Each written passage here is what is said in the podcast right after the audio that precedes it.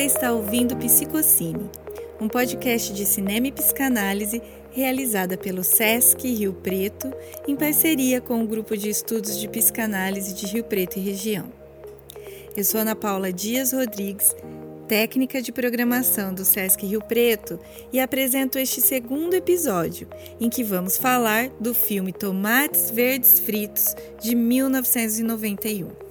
Dirigido por João Avinet e roteirizado por Fanny Flagg, também autora do romance de mesmo nome publicado em 1987, o filme, apesar de distante de nós, quase 30 anos a partir de sua data de lançamento, traz questões bastante contemporâneas e que merecem uma reflexão profunda e cuidadosa. Quem vai fazer a análise do filme é a psicanalista Eleni Silva Scrocchio, trazendo a perspectiva dos marcadores sociais e da interseccionalidade para o campo da psicanálise. Mas antes, quem fala um pouco do enredo do filme é a psicanalista Maria Ângela Pala, nossa parceira do JEP Rio Preto.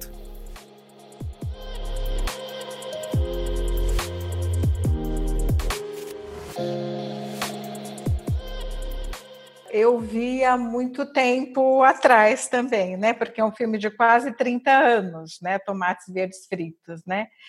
E ele continua realmente sendo um filme muito delicioso da gente ver, né? É, e com a mesma intensidade que eu vi, gostei da época, hoje também achei uma delícia ver esse filme. É de uma beleza muito grande esse filme, né? Ele e o João Avenel, ele faz com uma sutileza esse diretor, ele entrega essa história de uma forma tão cativante, né? Sobre amizade, amor e, e acima de tudo assim uma coragem, né? Para enfrentar o filme fala, né? Dos nossos medos, preconceitos, da sociedade que a gente está vivendo, inserido hoje, né? Inclusive, é, também o filme ele fala várias coisas, de outras várias coisas, sobre opressão, violência, também abandono, força feminina, sobrevivência, né? Então, é, o Tomates Verdes Fritos é, é, uma obra, não sei, eu achei uma obra com uma alma muito feminina, né? Embora o diretor seja um, homem, né? É, talvez seja porque o filme se baseia num romance da Flanny Flagg e o roteiro também seja dela, né? Mas é, é um roteiro que me parece com uma que fala muito do feminino também. É, é, um filme que se passa em dois tempos, esse filme. Né? Parte da ação dele acontece na atualidade. E a outra parte no passado, num passado distante, em 1920, 1930. Né? É, o filme começa também nos dias de hoje, né, logo no início, com um casal que vai visitar uma tia do marido, né, e que está em uma casa de repouso de idosos, e em uma pequena cidade do Alabama. Os dois, né, esse casal, o Ed e Evelyn, são pessoas que estão bem acima do peso. E ela, em especial, ela está muito frustrada com o casamento. E é uma comedora muito compulsiva de doces. Na sala de espera, enquanto Ed estava com a tia, né, Evelyn é abordada por uma velhinha de 82 anos, a Nini Threadgood né, que começa a conversar com a Evelyn, como se já conhecesse há muito tempo. Né? Então, ela conta que tiraram a vesícula dela, ela começa a contar a história do seu passado, sobre Ed Threadgood, né? que perdeu o irmão dela, mas que ela adorava, o Bud, né? E, e também começa a falar da forte amizade de Eide e Ruth, né? Que elas construíram nos anos 20, provocando polêmica muito grande na cidade, principalmente por elas tratarem muito bem os negros, né? Então, as duas voltarão a se encontrar em novas visitas de Evelyn à casa de repouso, né? É, então, o espectador, o, o espectador vai acompanhando as duas histórias, a da amizade de Eide e Ruth e a nascente amizade de Nina, Nini e Evelyn. Né? É, a esperança era o que mais faltava em Evelyn, que reencontra a paixão pela vida após conhecer a velhinha Nini. Assim como Ruth se renova ao lado de Eide, após anos sofrendo violência no casamento, Eide também se renova ao lado de Ruth, após anos de desolação pela morte do irmão. A jovem Eide é uma jovem fascinante ela era uma libertária, independente, solta, frequentava um bar, jogava pôquer, bebia uísque, fazia amizade com negros e negras, o que era literalmente abominável. Né? À medida que Nini vai contando a história dessa mulher tão autêntica, irreverente, corajosa, Evelyn ela vai se contagiando e se inspirando, mudando gradualmente seu comportamento, passando a olhar a vida de forma mais criativa, né? Então, nesse processo de quebra com a submissão, as defesas começam a ruir e, como consequência, uma insurgência das vozes minoritárias aparecem, tanto no presente como no passado em 1920 e 30, causando assim um rompimento com o poder estabelecido e monitorado também, né? Então essas vozes dos desfavorecidos aparecem se rebelando, chegando ao ápice na cena canibalística do churrasco e a cena de explosão no estacionamento e quebra-quebra de paredes no caso de Evelyn. Inicia-se um embate quando questiona-se o que estava abafado e reprimido. Há um rompimento com a insensibilidade das violências e indiferenças. E com esse projeto que tem o um único fim levar à morte, né? Então, eh, a forte amizade e amor entre essas mulheres é o fio condutor da história de redescoberta de Evelyn, que, através da vontade de viver de Nini, reencontra a própria felicidade. Agora sim, você fica com a leitura da Eleni Scrocchio sobre o filme. Ela, que é graduada em Letras e Psicologia, especializada em psicanálise e representante do grupo COWAP, Committee on Women and Psychoanalysis, junto à Sociedade Brasileira de Psicanálise de São Paulo. É, eu gostaria muito de agradecer a todos e todas pela presença virtual, né? E, e agradecer a Ana Paula e a Maria Ângela pelo convite e para comentar um filme tão tão bonito, né? E ao mesmo tempo que traz um pouco de indignação, né? Mas vamos lá. Abre aspas, há um olhar que sabe discernir o certo do errado e o errado do certo. Há um olhar que enxerga quando a obediência significa desrespeito e a desobediência representa respeito. Há um olhar que reconhece os curtos caminhos longos e os longos caminhos curtos. Há um olhar que desnuda, que não hesita em afirmar que existem fidelidades perversas e traições de grande lealdade. Esse é um trecho é, do rabino Newton Bonder, do livro é, Alma e Moral, que é ótimo, adoro esse livro. É, como a Mariângela disse, o Tomates Verdes Fritos é um filme é, muito comentado na época, né? E tem esse traço episódico aí, que eu não entendo de cinema, mas eu penso que é, um, é uma é, é um modo né, de conduzir até mais antigo e conhecido, mas esse do flashback, né, dos flashbacks, e que eu acho que é, ele atrai exatamente por isso, né? Porque você quer saber o que é que vai acontecer e o que é que já aconteceu, né?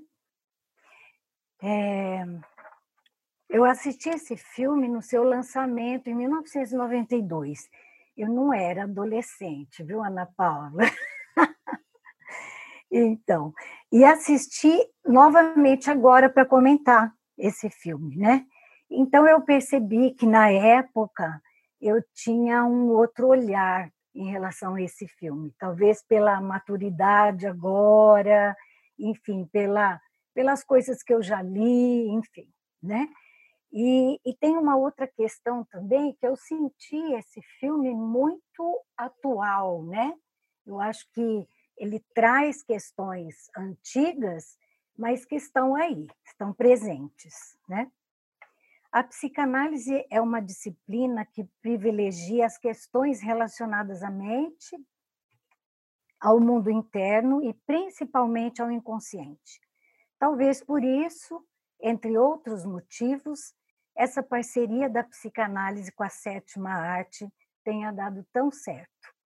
O cinema é uma arte viva que nos afeta profundamente, por dar figurabilidade aos nossos sentimentos através de cenas reais que retratam o mais íntimo de nós mesmos. A psicanálise tem dialogado desde Freud, é, através das inúmeras citações de rodapé e, e no corpo dos textos, em sua extensa obra com outras disciplinas. Alguns autores contemporâneos dele e outros não, pós-freudianos, né? É, entre eles eu cito Ferenczi, Winnicott, Bion, né, e muitos outros que vieram depois, incluíram a cultura como também fazendo parte da construção das subjetividades. Os paradoxos e as dificuldades em que o ser humano vive são retratados com muita realidade, tanto na psicanálise como em outras disciplinas que dialogam com ela.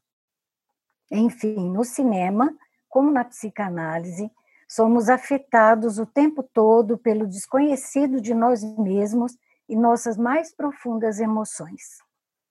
Desde o genocídio de 11 de setembro de 2001, a psicanálise tem voltado seu olhar cada vez mais para as questões sociais, implicada na dimensão coletiva do sofrimento produzindo textos e discutindo intensamente o mal-estar na civilização, que, aliás, é, é o título também de um, uma, um, um, dos livros né, de Freud, de 1930. Eu sou, sou membro de enlace do Comitê COAP, Comitê Mulheres e Psicanálise, ligado à Associação Psicanalítica Internacional, e esse comitê vem fazendo estudos sobre gênero e outros relacionados a todas as vulnerabilidades.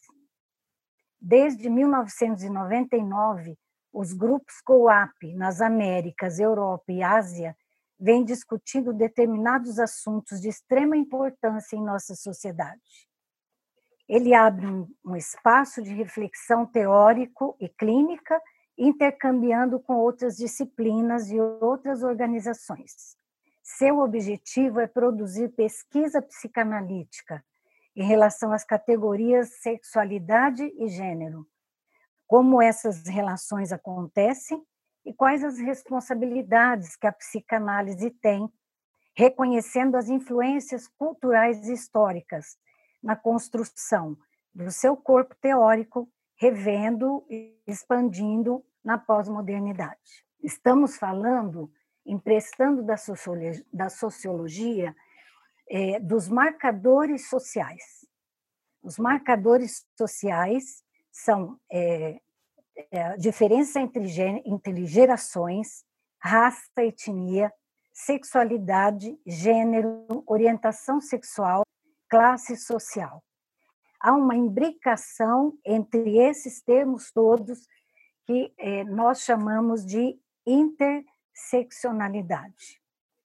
Então, a interseccionalidade é, ou intersecção de identidades sociais e sistemas relacionados de opressão, dominação e discriminação. Tomates verdes fritos é mais que um drama. Denuncia as interseccionalidades de maneira dramática e doce. Nossas vidas dariam um filme.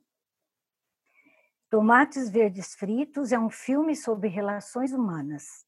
É um drama reconhecido por todos nós, que já choramos perdas, que casamos, descasamos, que nos revoltamos e lutamos por mil causas e já nos alegramos e amamos.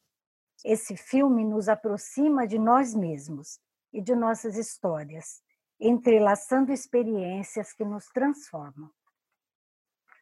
Os personagens poderiam ser qualquer um de nós, e por isso esse filme nos sensibiliza com ingredientes de amor, ternura e ao mesmo tempo nos causa indignação. Poderia ser uma história de época, 1930, Whistle Stop, Alabama, né? sul dos Estados Unidos, época onde o racismo imperava, alimentado pelos sentimentos de ódio, desde a escravatura até os linchamentos e a segregação racial. Também podemos observar nessa época um movimento pré-feminista, tendo como palco personagens mulheres que faziam um curso para que seus casamentos dessem certo, sem questionarem que esse dar certo não dependia só delas. Penso que há um grande destaque para cada um desses temas, que nos mostra principalmente a naturalização do preconceito e da violência que pode ocorrer se não pudermos pensar, abrir nossas mentes para além daquilo que nos impuseram como normas. O filme é singelo e apaixonante mas ao mesmo tempo traz tema, temas extre, extremamente fortes a serem discutidos: racismo, preconceito, misoginia, repressão, postura antifeminista são marcas dolorosas que nos fazem refletir sobre a atualidade dos temas. Vimos assistindo e vivenciando, nesse momento, hoje, de crise, uma pandemia, essa praga moderna, que nos assusta mais que uma guerra, porque desconhecemos o inimigo invisível e insidioso que pode surgir a qualquer momento, ceifando vidas e esperanças. Vivemos uma tristeza coletiva. Cada homem que morre é arrancado do convívio do qual fazemos parte. Pranteamos a todos e todas mortes que nos diminuem porque estamos envolvidos na humanidade. Igualmente assistimos outros tipos de vírus, tão cruéis quanto esse, porém que já nos habita há muito e que esse filme denuncia. Nos últimos dias, somos espectadores de acontecimentos que nos puseram sem ar, paralisados. Vimos um homem negro ser asfixiado até a morte por um policial branco, que, mesmo avisando não conseguir respirar, pereceu diante da arrogância, caracterizando uma postura racista de dominância de classe, demonstrando no seu gesto impertinente a normalidade, entre aspas, na qual baseia sua vida. O normal da desigualdade que cria, entre aspas, máquinas de morte que produzem a normalidade, como disse Silvio Almeida. Big George, no filme, é o capataz da mãe de Id, e que mais tarde torna-se seu braço direito na fazenda. O filme, focando esse personagem, traz todo o sofrimento de Big George por ser negro subalterno, perseguido pelo movimento Ku Klux Klan que encena de pavor, onde Ide, cheia de coragem, sem medo de enfrentar alguém mais forte que ela, dirige-se ao grupo, liderado pelo marido de Ruth, sua melhor amiga. Já me referindo a Ide, jovem, mulher moderna para o seu tempo, precisa fazer constantes enfrentamentos para adquirir visibilidade. Alma livre, Ide, desde pequena, ousa transgredir as regras que a colocam em várias confusões, culminando na construção de um ser ela mesma. Sempre tendo de enfrentar grandes desafios, Ide vai ceifando as normatividades, sem medo de ser diferente. Constrói-se um sentimento de sororidade entre ela e Ruth, uma cara amiga, pretendente do seu irmão, morto num acidente trágico, tendo as duas como testemunhas. A fidelidade e a confiança que as une torna-as cada vez mais fortes. Ruth é uma personagem muito bem elaborada, que traz em seu âmago a doçura e a firmeza que conquistam Ide. Ide e Ruth eram o avesso de cada uma. Ide era impulsiva e agitada, Ruth era seu oposto, calma e sensata. Quando me referia, me referia ao pré-feminismo no início, também me referia à submissão das mulheres frente à, à hegemonia masculina, ao patriarcado, né? Primeiramente, por terem de se casar tão cedo, e segundo, por terem de se submeter ao marido, mostrando um regime patri patriarcal que submete e invisibiliza. Esse era o cenário vigente. A violência de gênero aparece muito cruelmente. Ide vai levar uma comida enviada pela mãe a Ruth, e ao chegar encontra a machucada. A violência que sofre é resguardada pela própria Ruth e seus empregados. Também pela própria cultura da época, onde a violência era naturalizada porque em briga de marido e mulher ninguém mete a colher. Hoje assistimos um enorme número de feminicídio. Feminicídio é hoje uma das grandes vergonhas da nossa sociedade. No Brasil, a violência contra a mulher vem aumentando muito.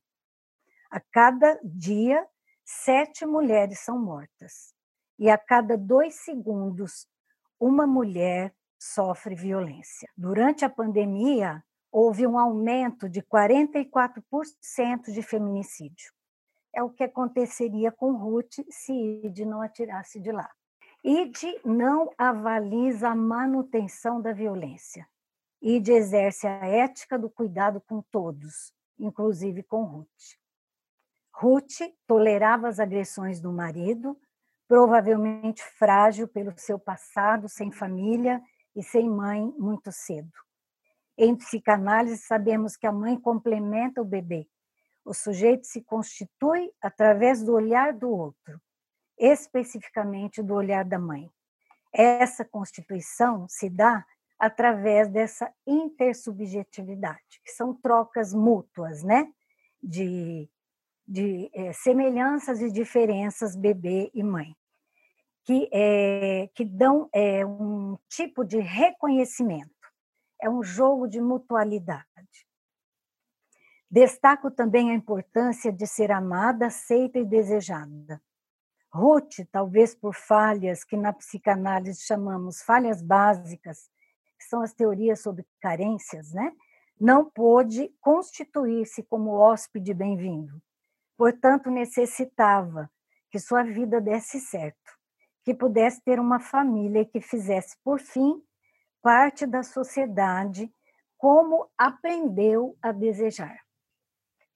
O diretor vai construindo uma trama numa tessitura que marca a maturidade dos personagens. Essa relação amadurece as duas personagens, estabelecendo e restaurando vínculos adoecidos de Ruth pela falta e de Ide pelo trauma da perda do irmão. Em situações de fragilidade súbita ou catástrofe, surge uma experiência de sofrimento que pode ser vivida subjetivamente, porém precisamos do outro para fazer esse trabalho. Ou ficar na solidão do isolamento, que não transforma, só nos traz um imenso vazio.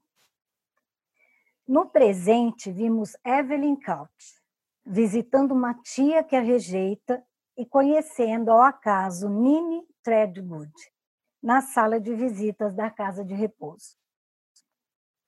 Mulher forte, decidida e alegre, Nini passa a contar-lhe sobre o seu passado. Estabelece um vínculo com Evelyn, e essa relação marca quase que uma análise mútua, análise a quatro mãos, uma contando à outra suas vidas e afetos. Quase como ocorre numa análise, esses encontros propiciaram descobertas de angústias traumáticas transformadas em narrativas e desmentidos contados compõem uma rede social de reconhecimento. Evelyn revive com Nini uma história interessante, empolgante e traumática, que devolve, que lhe devolve a vida ao seu momento adormecido. Nini é uma alma transgressora. Nini id, né? E, e essa é uma Towanda. Nas provocações, precisamos permanecer viva, elaborar seus, seus sofrimentos, se desenvolver e daí se dá sua transformação uma mulher de coragem e fibra. Com a história de tão ricas personagens femininas, parece ocorrer um resgate do feminino, passando por todas as fases progressivas que sugere o ser mulher. Essa mudança se dá desde a comilança de Evelyn, como forma de compensar sua insatisfação, a destilação de pequenas violências que sofre no dia a dia de Ed, seu marido. Violências sutis, né? Até a recuperação do bem-estar em poder ser ela mesma e habitar o seu próprio corpo. Em várias passagens, ele se refere a ela, Ed, né? Como, aspas, louca, incapaz, desajeitada. E logo no começo do filme, ele diz: Por que você me pediu para entrar à direita? Você tem um péssimo senso de direção. Sem o reconhecimento mútuo, o casal vai vivendo quase que numa paralisia, tomados pela estagnação. Em outro momento, surge, muito passant, o sofrimento da saída do filho para estudar e a falta de objetivos do casal, que é o famoso ninho vazio, né? Que se costuma dizer. Nini conversa com Evelyn após uma crise de choro, onde ela diz: Eu sou muito jovem para ser velha e muito velha para ser jovem. Conversa com Evelyn sobre as questões relacionadas à menopausa e a faz reconhecer-se em seu corpo e em sua alma. Até o momento da sua libertação, onde veste-se como tem vontade, quebra barreiras quebra a parede da sala, o que metaforiza essa situação e pode ter voz e visibilidade. O diretor marca com essa cena um gesto, um gesto simbólico de importante despertar existencial. Ao rever o filme, pensei na forte conotação sexual que a cena da guerra de alimentos na cozinha traz. Pelo que eu li, parece que no livro a autora Fanny Flagg deixa mais clara essa possibilidade. Uma relação de amor homossexual entre Id e Ruth, não necessariamente que fosse manifesta, né? O diretor deixa subentendida essa questão. Em relação aos vários marcadores sociais que abordei, vimos a questão da misoginia. Id e Ruth são donas do café. Naquela época, mulheres no comércio era algo inusitado. Vocês lembram que o, de, o xerife, né, o detetive lá, ele estava sempre levando alguma questão para elas, né? O fulano disse que não pode, que não vão mais frequentar aqui, se você sempre colocando um, um empecilho, né? A violência de gênero em relação ao casamento de Id e Ruth, o racismo da Ku Klux Klan representado pelo marido de Ruth, e a violência entre gerações, representada pelo menino que a ofende e debocha agressivamente da sua constituição física. Numa cena posterior, ela é vítima novamente de agressão verbal, quando duas jovens, sem cerimônia, estacionam o carro em sua vaga. Finalmente, o respeito entre gerações de Evelyn por Nini. Como outro tema importante, o resgate da gentileza entre gerações num mundo cada vez mais deselegante. O roteiro evidencia de forma quase caricatural o impacto do desrespeito entre gerações. E a visão do trem? O trem, aquele que causa uma transformação na vida dos personagens, talvez fosse a vida correndo, não escolhendo pessoas para depositar tragédias, fatos inescapáveis, o imponderável, e ao mesmo tempo que traz progresso e amadurecimento. Dos vários lutos me chamou a atenção, me chamaram a atenção a morte de Buddy, muito traumática do trem, né? é, a morte da Ruth, numa cena linda de despedida, onde a Gypsy diz: Dona Ruth é uma dama e as damas sabem a hora de se retirar. É linda isso, né? E a suposta morte de Nini, a cena em que Evelyn chega na casa de repouso e não vê Nini. Ela se desespera, pensando que Nini havia falecido. Questiona a enfermeira sobre a frieza com que se refere à perda, tirando todos os decalques das rosas que havia na parede. Então, aqui tem uma crítica né, ao preparo do quarto para a, a, a, o próximo, né, estatística próxima do, do estabelecimento. Né? Se fosse hoje, talvez ela levantasse a bandeira de vidas importam. Pensei também no luto de Nini, que Nini deveria fazer do lugar onde viveu, de todas as recordações que ficariam guardadas em sua memória, até o seu falecimento e, felizmente, resguardadas na memória de Evelyn, com quem as dividiu. No final do filme, né, eu pensei é, numa, numa frase né, que eu ouvi e que me parece que era seria o primeiro título da boneca viajante do Kafka, né? Entre aspas, tudo que você ama, eventualmente você vai perder.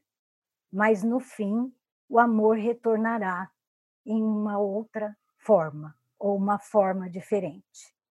E o trem segue o seu caminho.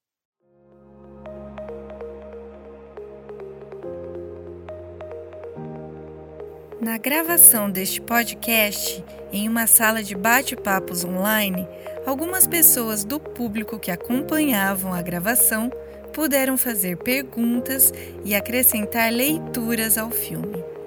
É essa parte que você ouve agora. Que lindo! Eleni, obrigada pela sua é, leitura, por trazer essa perspectiva da psicanálise que leva em consideração essa dimensão social do sofrimento, é, essa questão dos marcadores é, sociais e esse filme, né? É, você foi falando aqui, foi anotando os grupos é, subalternizados, né?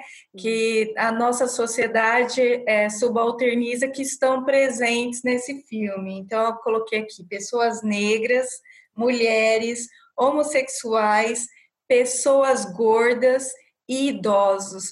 Todo, todos esses grupos estão, é, estão representados nessa narrativa, né? seja na história ali que é contada pela Nini, quanto na moldura, nos estudos narratológicos a gente chama essa é, é, é isso que acontece aí nesse filme, né? Uma história encaixada na outra, essa história é, com a Evelyn e com a Nini seria a moldura da história da Id e da Ruth. Sim. Então, é muito interessante né, essa perspectiva é, da, da, da, consideração desses marcadores sociais mesmo na, é, para psicanálise. Assim, gostei muito de saber e de ouvir isso. Esse, essa questão temporal que já está é, lá no filme, né? Então, de 1920 quando acontece a história da Id e da Ruth, para 1987, que é quando foi escrito o livro, e aí 91, quando é lançado, gravado o filme é, já tem essa questão e a gente está falando aqui dessas é, dessas apropriações, assim, do que do que é retratado ali que ainda é muito é, muito presente na nossa sociedade, né? Que ainda é, tudo isso continua acontecendo. A Thaisa, a Thaisa de Freitas, ela está dizendo exatamente sobre isso, né? O quanto é, alguma coisa que que foi criada, é, até denunciando, acredito que quando a autora, que é também a roteirista, e quando o diretor resolvem manter esse distanciamento temporal, né, entre o que eu chamei aqui de moldura e aquela história, aquela segunda história, ou história principal, não sei, é, eles estavam é, também questionando isso, né, de como essas questões ainda continuam. Então, a Thaisa, ela diz, quantas mulheres é, ainda chegam no consultório é, com, com esse tipo de questões, né, buscando se encontrar. E o que ela gostaria de questionar é o que a Eleni acha de usar filmes é, dentro da, da análise, é, usar como técnica mesmo, né? dentro é, da técnica de psicanálise, usar é, filmes. Tem alguns autores que falam de usar histórias, mitos, né? E por que não um filme, né? Eu acho que os pacientes trazem muitos filmes, alguns filmes que são que estão assim na no no, passando no cinema, enfim, filmes que ganharam Oscar, né? Eu acho que dá perfeitamente para a gente usar isso e conversar com o paciente sobre questões relacionadas né, ao mundo interno deles e que talvez é, ele aponte isso em minúcias que ele, pode ser que ele traga do filme, né? O que é que no filme é, suscita no paciente, né? Questões para serem trabalhadas. O Winnicott usava muito, né, um, um, é um psicanalista inglês, né, que usava bastante histórias, né, quando ele, ele dizia, quando o paciente às vezes não está no momento de compreender ou de, ou de receber nenhuma interpretação, conte uma história para ele. Legal. Tem mais uma, uma pergunta aqui, que é sobre a questão do funeral. Né? É, durante o funeral, quem faz a pergunta é a Adriana Novaes, e ela diz que é, essa questão do luto e do funeral, porque a Ruth pede para que o seu filho não seja levado ao seu funeral e diz para ele não se entristecer. Então, a Adriana diz aqui: fiquei pensando sobre a vida de resistência que tiveram, né, ela e a Ide. Ah. E não entristecer ou velar a mãe seria uma forma de embrutecê-lo para a vida? Ela gostaria que você comentasse um pouquinho sobre isso. Eu não sei se embrutecê-lo, né? Mas eu acho que talvez evitar uma dor, né? Que é inevitável, que é a perda da mãe, né? Ele indo ou não ao funeral, essa dor estava presente, né? E eu tenho a impressão que talvez tenha é, tenha vindo essa esse pedido, né, para que se evitasse. É interessante porque ele vê a mãe na cama, né? Ele vê a, a mãe debilitada totalmente e ela diz para ele: "Não, eu não quero que você entristeça", né? Como? Como se faz isso, né? Eu acho, acho muito interessante. Mesmo a questão do funeral, né? Tem crianças que não querem ir e não vão, né? Eu penso que a criança pode decidir isso, né? Se quer ver, se não quer, se quer assistir, né? Como, como o funeral ainda é um tabu, né? Fazer e não fazer. A gente está num momento em que é, nem sempre a gente pode fazer um velório, né? E isso também é muito impactante para a nossa cultura. Nós estamos muito tete a tete com a finitude, né, Ana Paula? Agora, com essa pandemia, né? Nós estamos muito. É, é, é uma realidade cruel, né? Mas está aí, né? Está aí, nós temos que enfrentar isso. Tem uma outra, uma outra colocação aqui, um pedido, na verdade, de Mutsui Takaki. Eu não sei se é a Mutsui ou o Mutsui, desculpem. É, ele pede, ele ou ela, pede para você falar um pouquinho sobre a presença do canibalismo, sobre o tempero, o churrasco.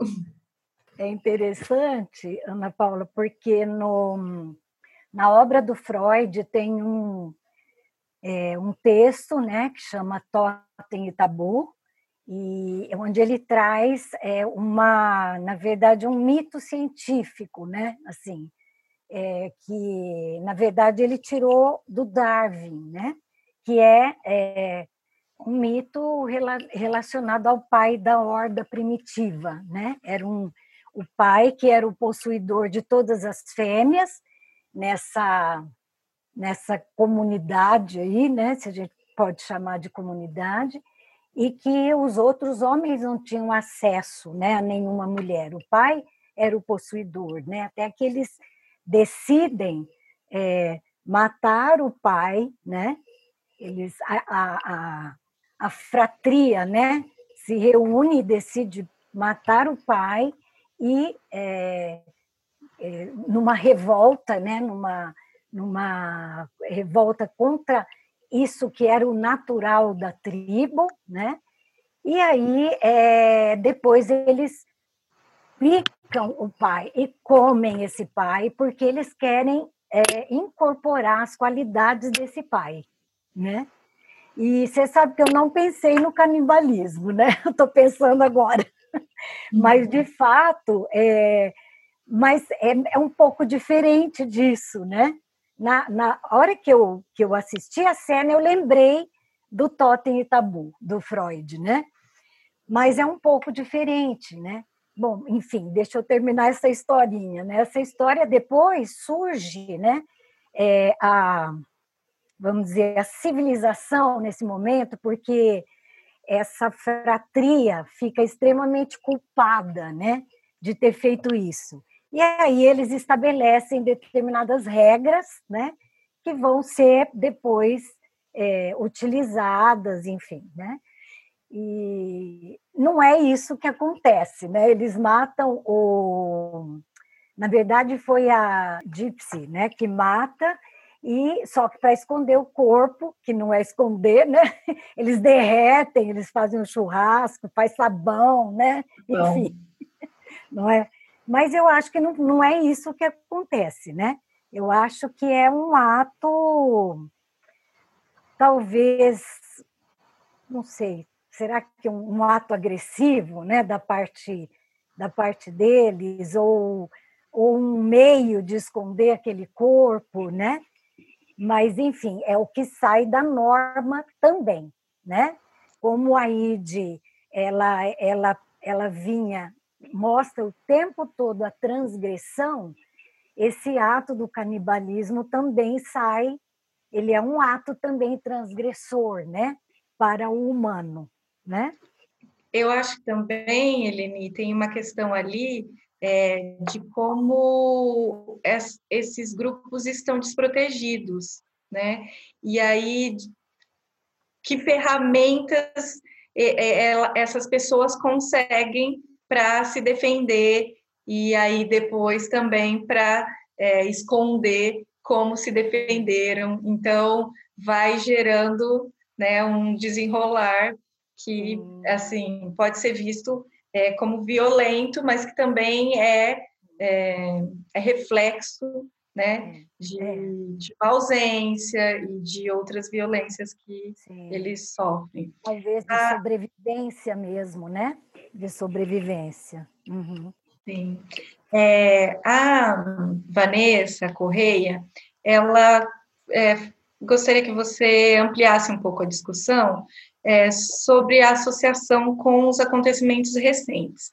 Então, ela cita aqui é, a morte do, do Floyd e também o crescimento da violência doméstica em tempos de pandemia.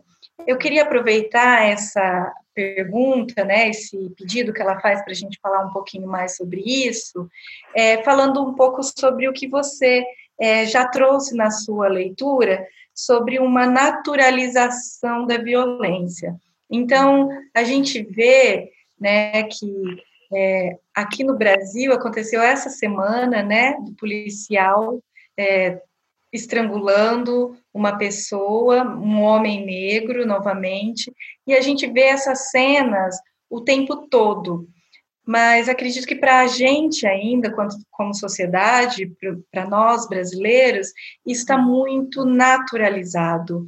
Então a gente é, perdeu como sociedade a capacidade é, de se revoltar é, e de protestar contra isso, né? Então a gente vê o que está acontecendo nos Estados Unidos. A gente fala é, do George Floyd, mas a gente, é, sobre os casos que acontecem aqui, a gente está ainda nesse é, patamar de naturalização. Claro, essa é uma opinião minha, você pode é, depois falar um pouquinho.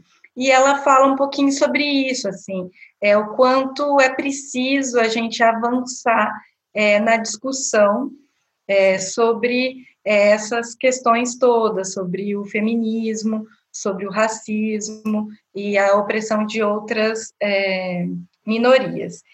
Bom, eu vou começar pela questão do, do racismo, né, que ela falou. É, foi a primeira questão, né? É claro, gente, assim, que não dá para falar é, do lugar do protagonismo, né?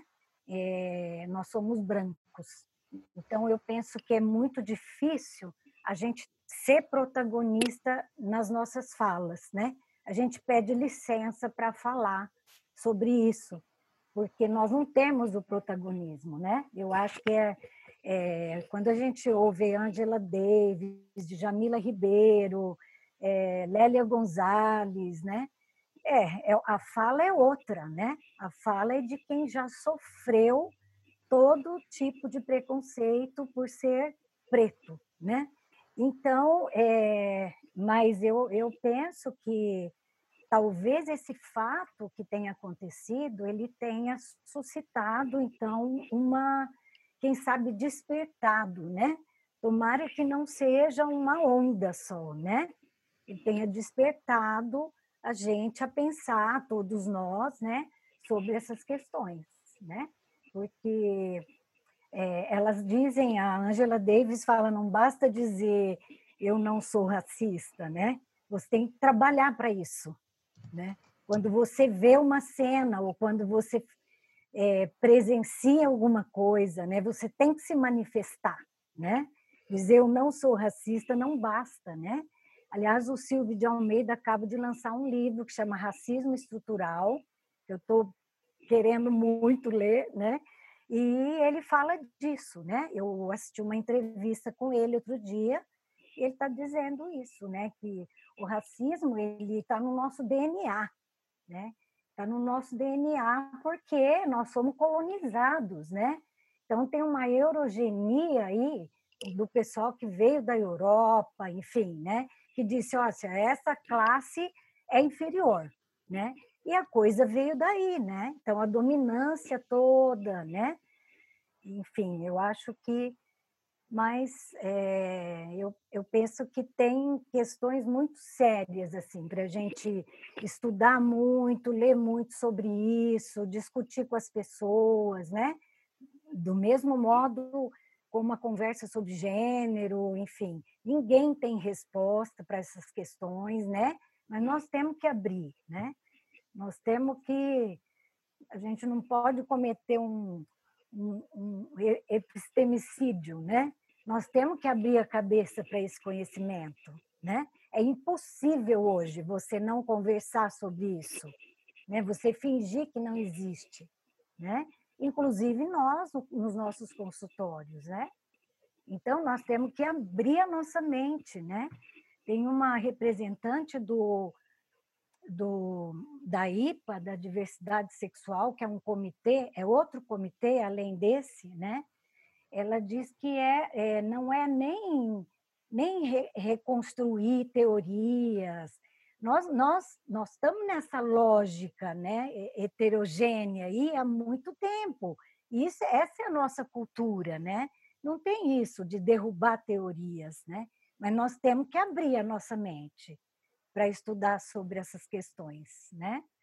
Eleni, eu gostaria Oi. de pegar esse gancho para ler o que a Thaisa colocou aqui no chat sobre essa passagem do canibalismo. Ah, Ela diz sim. assim, a Thaisa Freitas, eu penso que o canibalismo ali remete talvez a uma forma de mostrar que apesar daquela figura do homem que liderou os Ku Klux Klan, que agrediu a Ruth, que se mostrava tão altivo e potente, de repente é derrotado, entre aspas, e devorado entre aspas também, por aqueles a quem agrediu, se tornando nada, ou sabão. Uhum. Poderia ser um simbolismo da revolta e força das minorias agredidas contra seus agressores. Que legal, muito bem, muito bem colocado. Pode ser também, né? É, é o grito das minorias, né?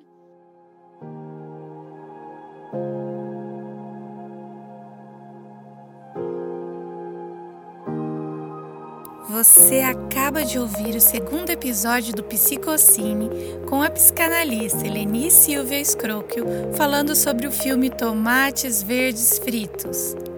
Siga nosso podcast no seu tocador preferido e fique por dentro desta e de outras programações nas redes sociais do Sesc Rio Preto e do JEP Rio Preto e Região. Até breve!